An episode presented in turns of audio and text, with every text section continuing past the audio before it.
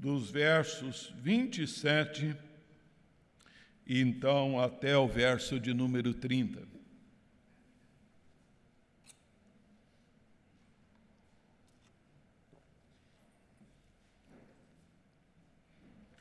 Filipenses capítulo 1, 27 a 30. Nos diz aí a palavra do Senhor nosso Deus.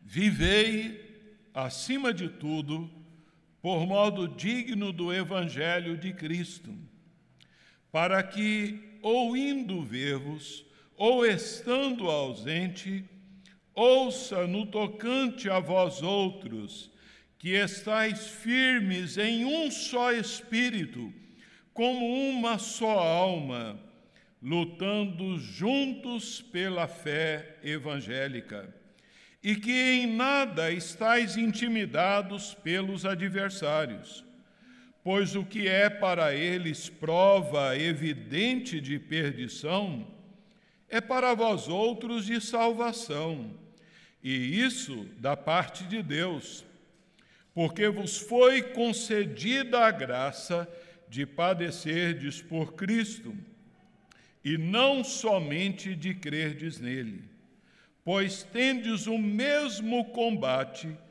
que vistes em mim, e ainda agora ouveis que é meu. Vamos orar.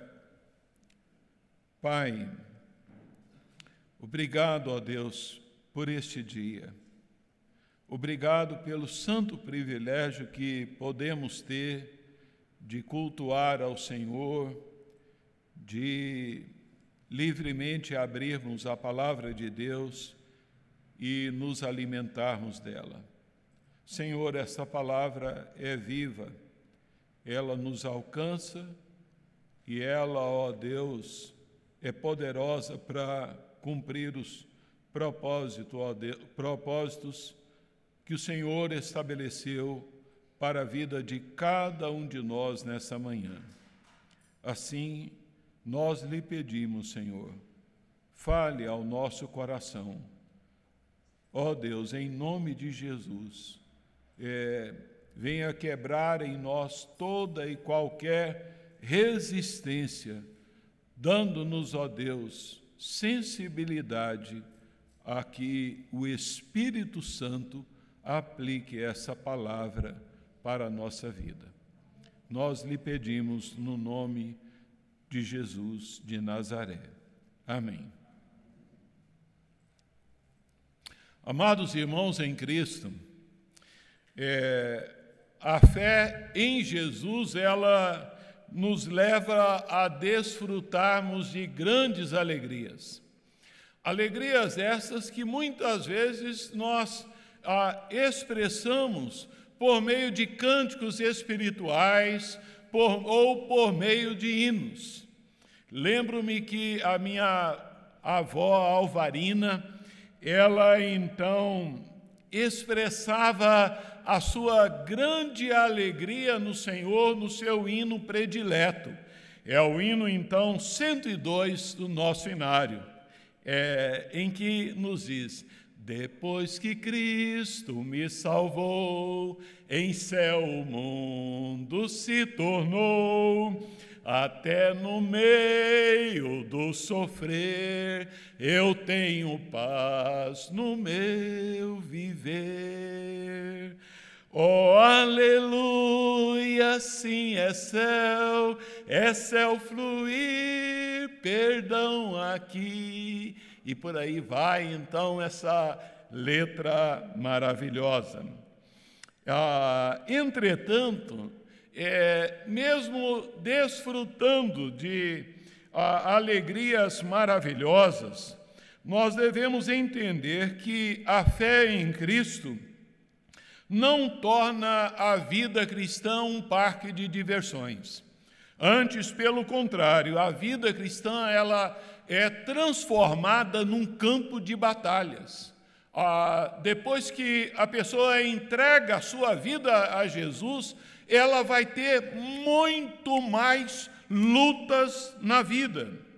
De modo que, entre as figuras que a palavra de Deus usa para descrever aquele que está em Cristo Jesus, é a, ali então nós vemos em Efésios 6 a, a figura do soldado, que ilustra então a vida de alguém que está na luta é, de alguém que agora ele é também um guardião do Evangelho.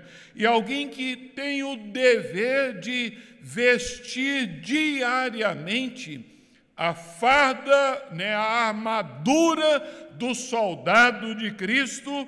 E então que na verdade se resume a, naquilo que Paulo está dizendo aqui nesse texto para se viver uma vida digna do Evangelho do Senhor Jesus Cristo. Esse é o foco específico, então, de Paulo é, nesses versos.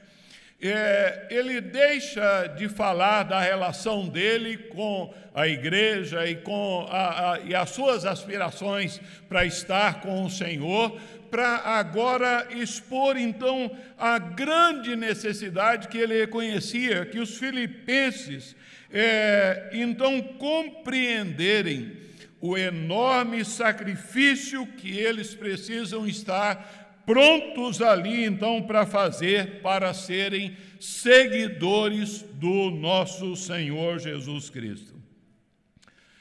Da mesma forma, esses versos eles servem como um lembrete ah, acerca então do preço que ah, todo crente, incluindo a mim e a vocês, irmãos, precisam pagar para viver de modo digno do Evangelho de Cristo.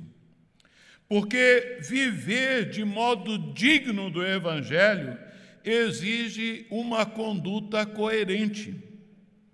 Paulo começa o seu parágrafo aí, então, falando que eles precisam viver de forma digna, é, portai-vos de modo digno do Evangelho de Cristo.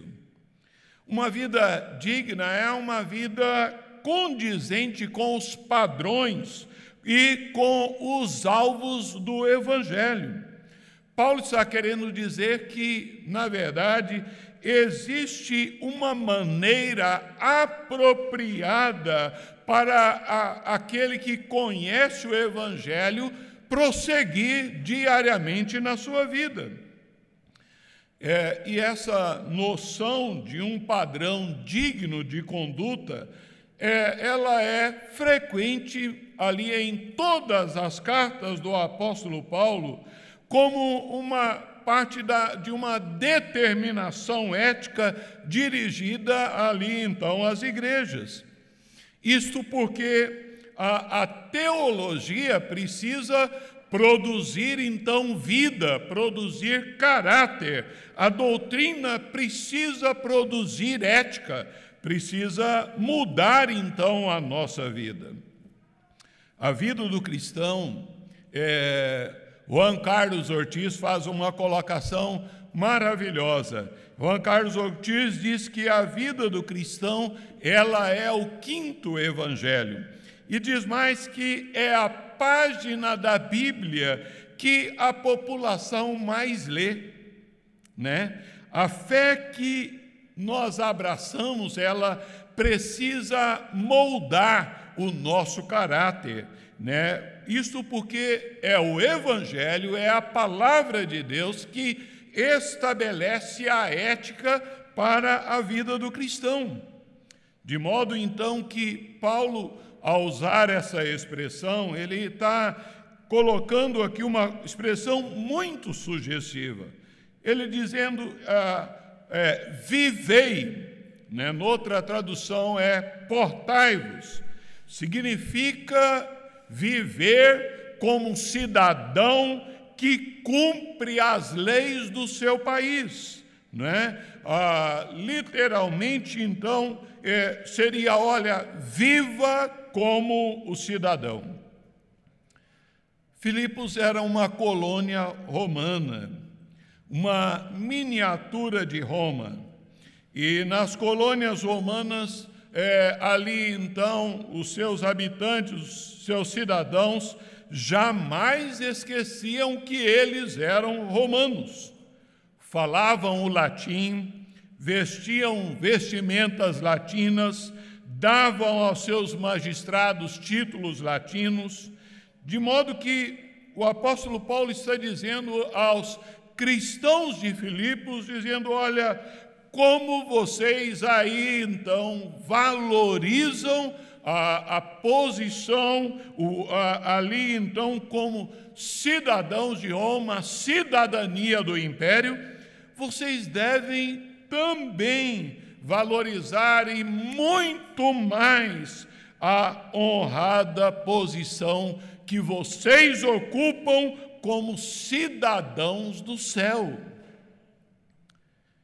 E mais, o verbo aqui vivei, é, ele é, significa que é, aqueles irmãos e nós precisamos viver cada momento, ele está no presente, dizendo que nós temos que viver cada momento de maneira prescrita, como está prescrito no Evangelho, indicando que cabe a cada crente, a cada um de nós, assumir pessoalmente essa tarefa, não é?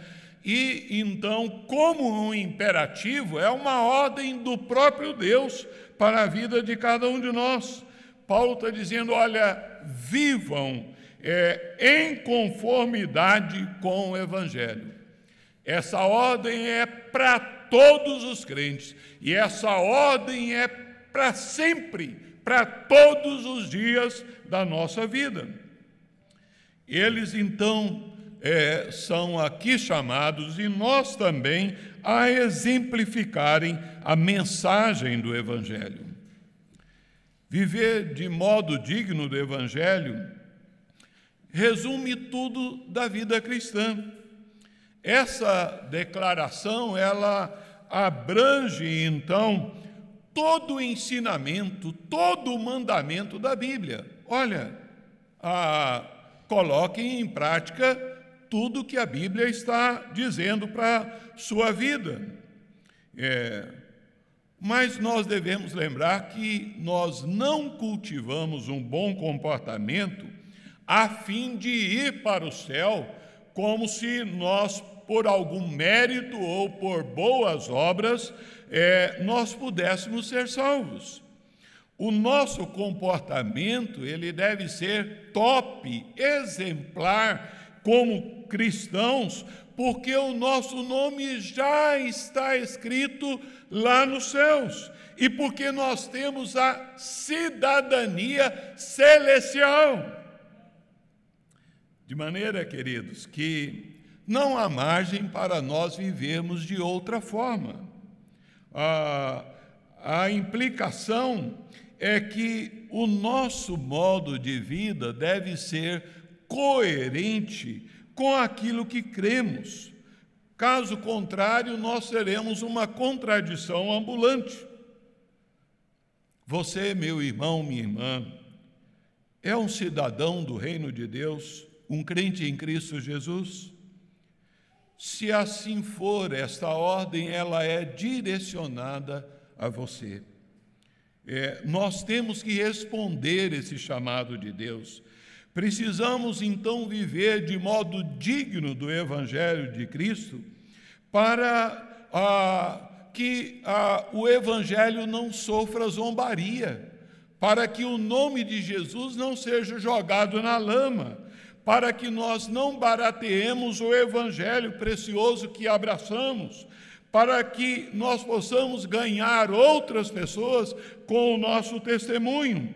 E isso envolve comportamento, isso envolve um linguajar também sadio, um linguajar puro e honroso é, diante das pessoas, na presença de Deus. O apóstolo ele acrescenta: vivei de modo digno do Senhor, é, de maneira que, ah, ou indo ver-vos, ou estando ausente, ouça no tocante a vós outros que estáis firmes, que permaneceis firmes.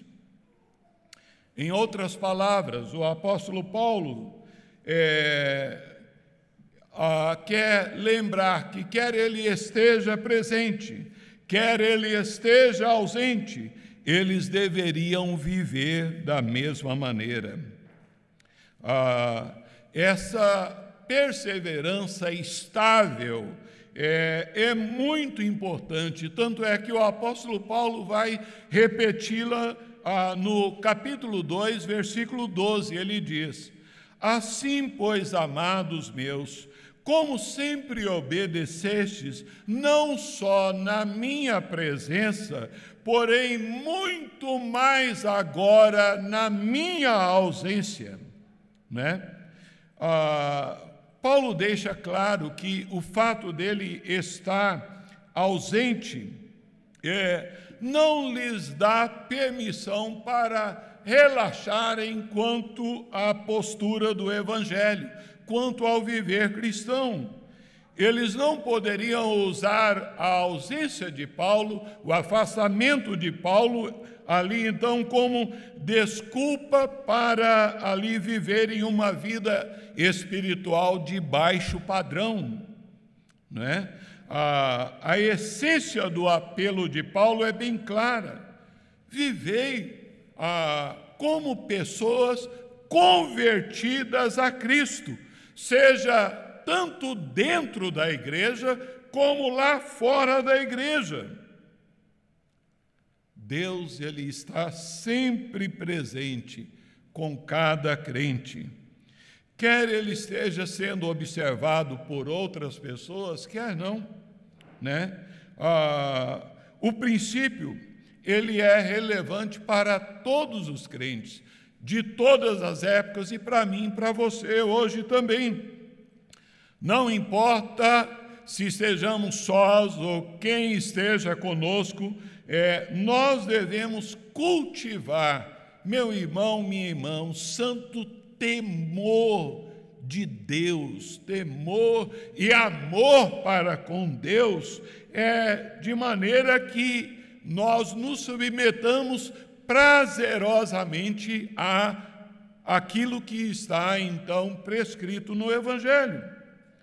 É, como é que é o seu comportamento é, longe da supervisão de algum líder espiritual, ou então é, de qualquer pessoa, ou simplesmente quando, quando você está sozinho lá no seu quarto, como é então o seu proceder?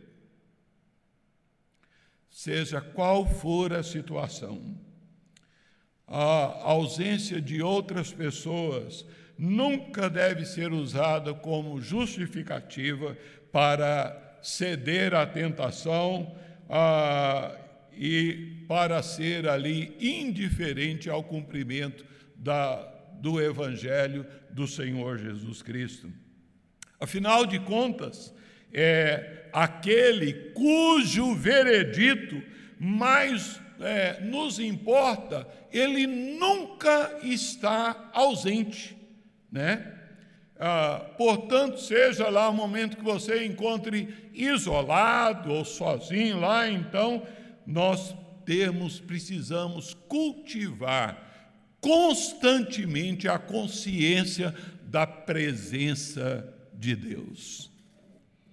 Assim, queridos, o Senhor está conosco, né? Então, é, e mais importante é que o Espírito Santo que habita em nós, ah, ele nos dá então graça suficiente, ele nos dá então capacitação divina para guardarmos o Evangelho.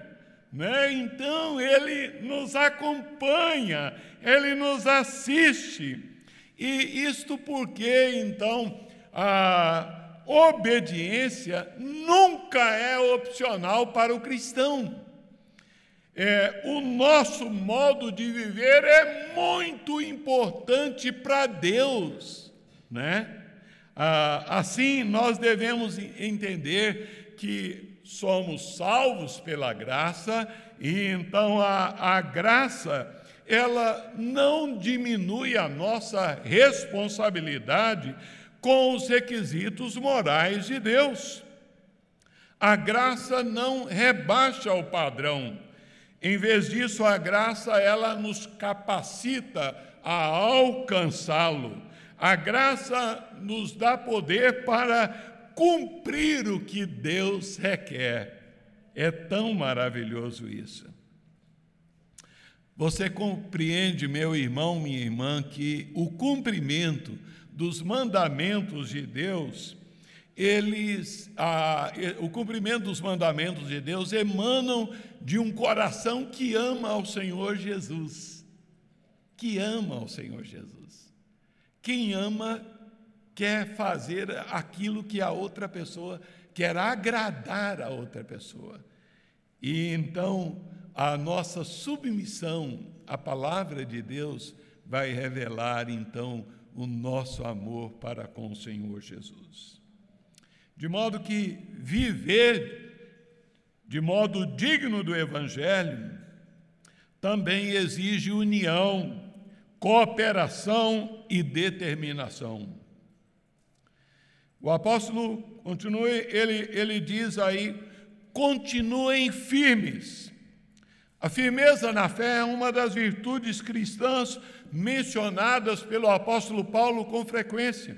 Né? A exortação é, permanecer firmes é uma exortação que procede de um termo militar, né? estar firmes, consistentes. Então, é, a ideia é de que a pessoa não vai ser empurrado, então, é, com facilidade.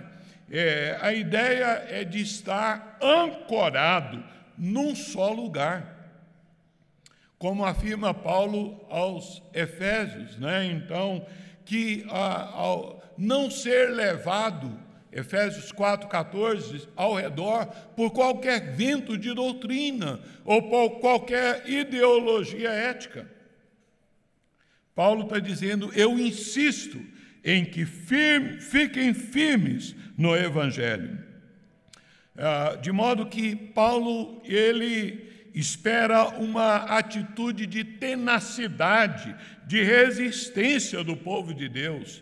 Ao, que parece, a igreja é, de Filipos estava ah, ali então é, surgindo naquela comunidade um princípio de divisão é, divisão entre os irmãos, o que atrapalha ali então o trabalho da igreja, a obra de Cristo. E o apóstolo Paulo ele está encorajando ali os crentes à unidade, à união. É, William Hendrickson, é, um servo de Deus, ele diz: a unidade que está em vista aqui é de, a de empreender um só esforço conjunto ou lutar lado a lado como gladiadores contra um inimigo comum. Semelhantemente, o crente deve permanecer firme em face da oposição espiritual. Né? Ah, se os inimigos de Deus conseguirem então derrotar um soldado mais fraco, ah, eles conseguem uma ah, penetrar então e fazer um grande estrago na vida da igreja, na vida da comunidade. De modo que Paulo fala que os irmãos deveriam, tanto individualmente quanto coletivamente, é, a, permanecerem firmes, leais ao Evangelho e ancorados na verdade do ensino dos apóstolos. Permanecer firmes aqui significa que, quando é, defrontarem com o pecado, com o erro, eles não devem vacilar ou recuar quando perseguidos e oprimidos, não devem dar meia volta e fugir ali do seu testemunho cristão. Precisam permanecer ali, então, como diz o apóstolo Paulo, em um só espírito, como uma só alma. A expressão aqui, um só espírito, não é uma referência à pessoa do Espírito Santo, é, mas sim, então, a uma referência a uma atitude ali, então, recíproca de harmonia na vida da igreja, unidos ali como um só ser, uma só alma. É, a palavra aqui para espírito, pneuma, é o poder de pulsão interior da vida de uma pessoa. Estar então num só espírito é estar como a igreja num bloco de então uma pulsão única ali então de cada um do, de, deles, do povo de Deus. É, o compromisso que Paulo está lembrando aqui é o compromisso comum do Evangelho que gera uma força, ah, de modo que uma só alma é uma expressão paralela que explica um só Espírito, ah, de modo que ah, as duas expressões expressam uma mesma realidade. A alma, psique, então, transmite a ideia da totalidade da alma interior, incluindo então intelecto, emoções e vontade. O que está representado aqui, meus irmãos, é a totalidade do ser interior. A preocupação de Paulo é, nesse momento é então que os crentes compreendessem que a unidade entre o povo de Deus, entre a família da fé, ela é uma consequência natural da experiência do Evangelho. Jesus disse: Olha, que é, na nossa unidade, então, a, e, no, e no nosso amor, nós seríamos reconhecidos como discípulos dele. De modo que essa ordem, ela se aplica a todos os crentes de hoje. É, assim, cada membro do corpo de Cristo deve permanecer firme nos ensinos dos apóstolos. É, a igreja, então, precisa unir-se na verdade e pela verdade da palavra de Deus.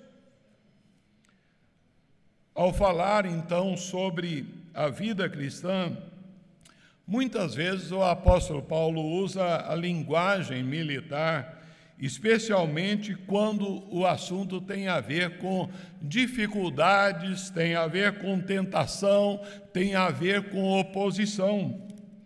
Paulo ele diz aqui aos filipenses que eles devem lutar lutar juntos então pela fé evangélica. Eles devem prosseguir combatendo o bom combate do evangelho. A expressão traduzida, lutar juntos, ela deu origem às palavras atleta e atletismo. Paulo ele vê a igreja como uma equipe ah, e ele lembra aos cristãos que o seu trabalho é em equipe, e em equipe é que se conquista as vitórias do Evangelho. A ideia é de um grupo é, dando o seu máximo ali numa competição atlética. Assim, é, os filipenses, como nós, deveríamos competir em conjunto Deveríamos lutar, temos que lutar pelo nosso testemunho, é, pelo testemunho de Cristo Jesus. Paulo explica que esse combate é pela fé no Evangelho. Há uma referência aqui, então, à fé objetiva. né? Então, deve lutar então pela doutrina dos apóstolos, pela sã doutrina, pela fé, como diz Judas, que uma vez por todas foi entregue aos santos. De modo que combater juntos pela fé significa que devem manter a unidade na verdade. E Paulo diz: Olha, e em nada estáis intimidados pelos adversários, pois o que é para eles prova evidente de perdição é para vós outros de salvação. Os seguidores de Jesus devem contar com a oposição. Jesus, é, ele foi claro, ele diz: Olha, o mundo vos odeia ah, porque não sois do mundo. Pelo contrário, eu vos escolhi do mundo. Jesus então nos lembra esse fato: no mundo tereis tribulações. Isso foi então a, a, afirmado também pelo apóstolo Paulo. É, ele diz que em meio a muitas tribulações é necessário entrar no reino de Deus. Não é em meio a muitas diversões, mas em meio a muitas lutas. Os oponentes é, dos irmãos de Filipos são ali eram os falsos mestres. Eles infiltraram na vida da igreja com seus ensinamentos ali deturpados. É, eles, esses judaizantes, eles queriam então que os irmãos voltassem à velha aliança de modo que o apóstolo Paulo, no capítulo 3, versículo 2, ele diz: Acautelai-vos dos cães, acautelai-vos dos maus obreiros, acautelai-vos da falsa circuncisão. Não é? E no capítulo, ah, ah, no capítulo 3, versículo 18 e 19, Paulo diz: Pois é, estes andam e são inimigos da cruz de Cristo. E Paulo diz também: o destino deles é a perdição, o Deus deles é o ventre, a glória deles está na sua infâmia, visto que só se preocupam com as coisas terrenas.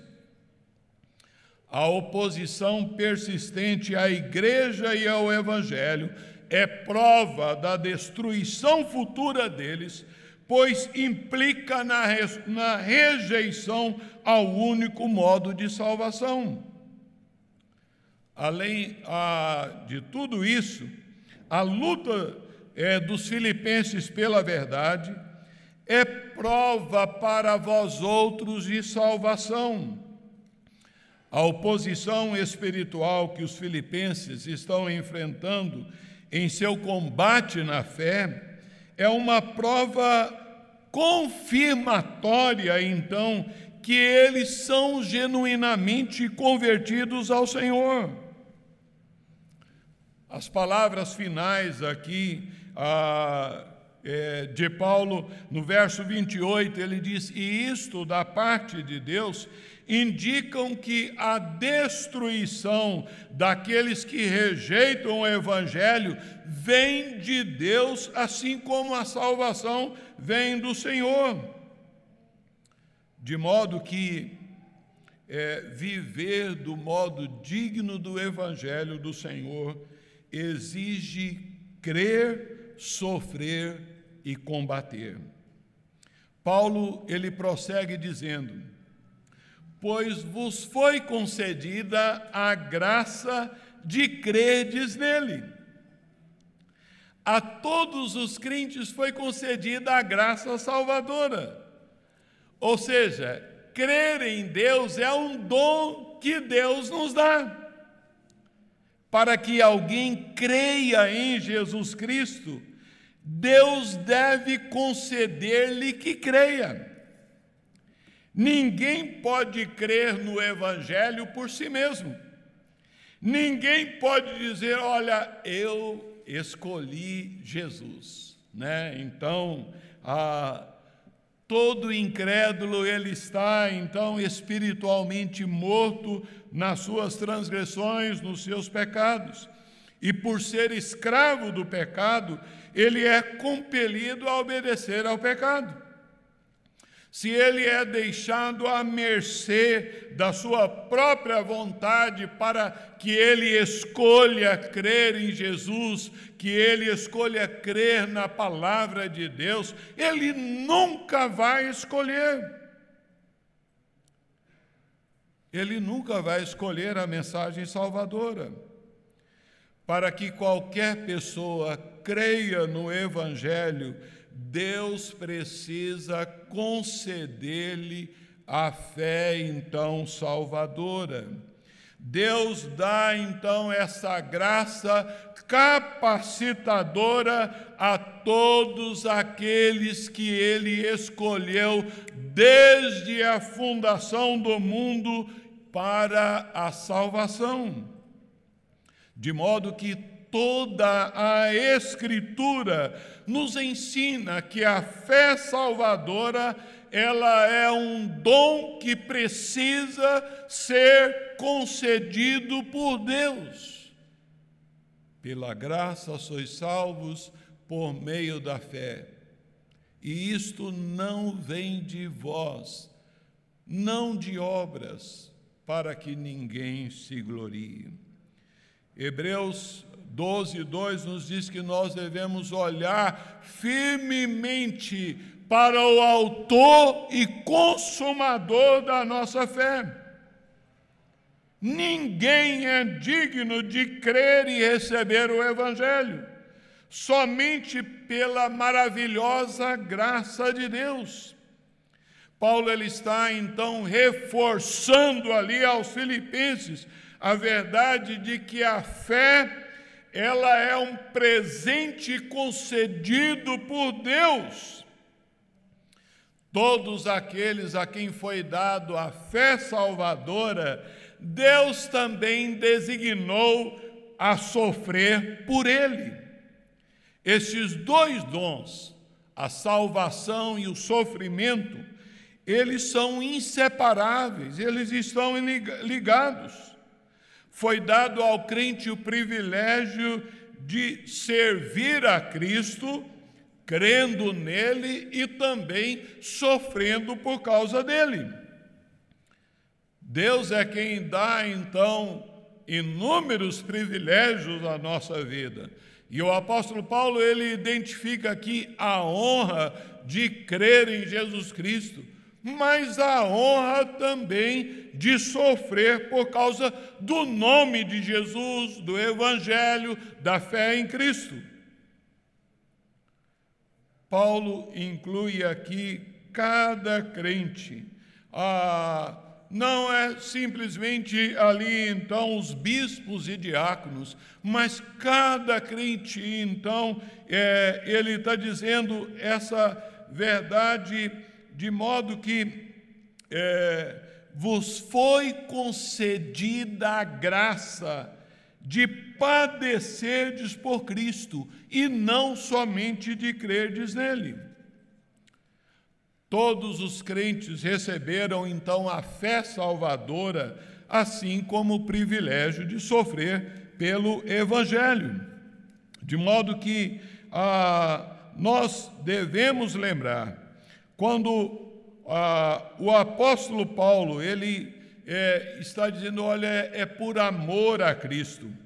Paulo ele está então referindo aos sofrimentos especificamente por causa do evangelho. Ter conflito espiritual com as forças das trevas é resultado inevitável de uma vida digna do Evangelho de Jesus. O próprio Senhor Jesus sofreu para comprar a nossa salvação. E ele mesmo afirmou que o escravo não pode esperar melhor tratamento do que o seu senhor. Se o perseguiram, eles perseguirão também a vós outros. Ah, assim é, é que Paulo nos chama ao combate, né?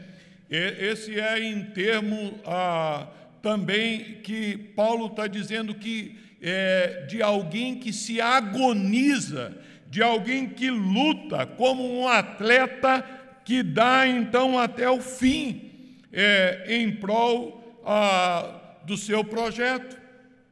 E assim então Paulo diz: olha, porque é, tendes o mesmo combate que é meu e vistes em mim, e ainda agora ouvis que é meu. Ah, o apóstolo Paulo, é, ele não está falando aqui que a vida cristã é uma luta breve ali ou superficial, mas ele nos diz que ah, o combate é como a, a sua vida. Durou desde o momento da conversão até final da sua morte. Ele escreveu a Timóteo: Timóteo, olha, combate, Timóteo, o bom combate da fé. E no final da sua vida ele diz: Olha, eu combati o bom combate, eu encerrei a carreira, eu permaneci, então eu guardei a minha fé. Assim, queridos, ah, que Paulo está dizendo que, como ele sofrera, os filipenses também estavam sujeitos a sofrer. Ah, o sofrimento por causa do Evangelho, ele não é acidental. É um alto privilégio, então, é, da graça de Deus.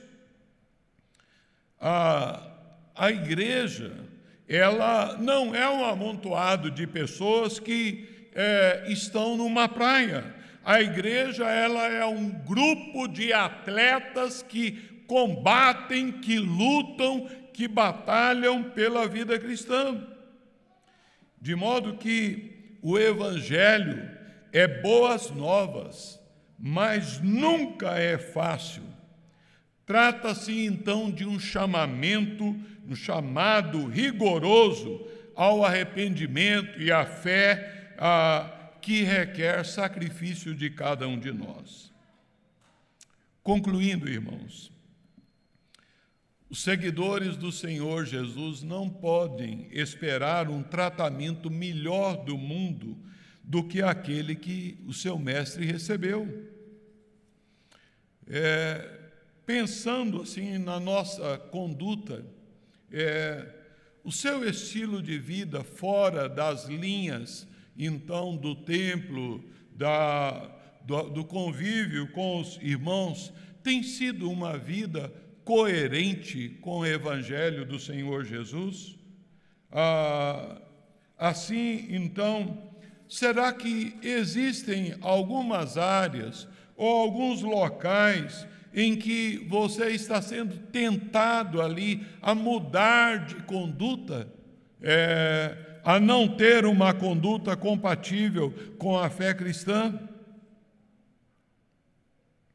De modo que, é,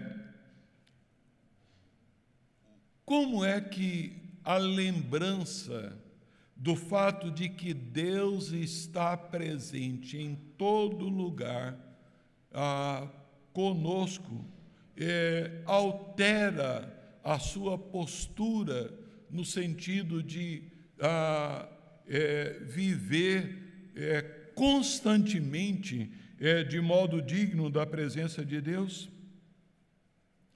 Nós precisamos também entender, queridos, que um discípulo de Jesus precisa estar disposto a ser caluniado, humilhado, ah, ali então, por causa do Evangelho. Esse é o preço do discipulado e não há desconto nisso. De modo que, é, como o Senhor Jesus pagou um alto preço lá na cruz do Calvário, nós também temos um preço a pagar. Nós temos que carregar a cruz e então sacrificar tudo por causa do Evangelho de Jesus. A sua vida é um conflito vitorioso sobre as forças espirituais da, do mal, das trevas? Que a nossa vida seja uma vida digna do Evangelho do Senhor Jesus. Uma vida coerente, uma vida em união e cooperação, e uma vida crendo ah, ou sofrendo, mas combatendo o bom combate da fé. Que Deus assim nos abençoe. Amém.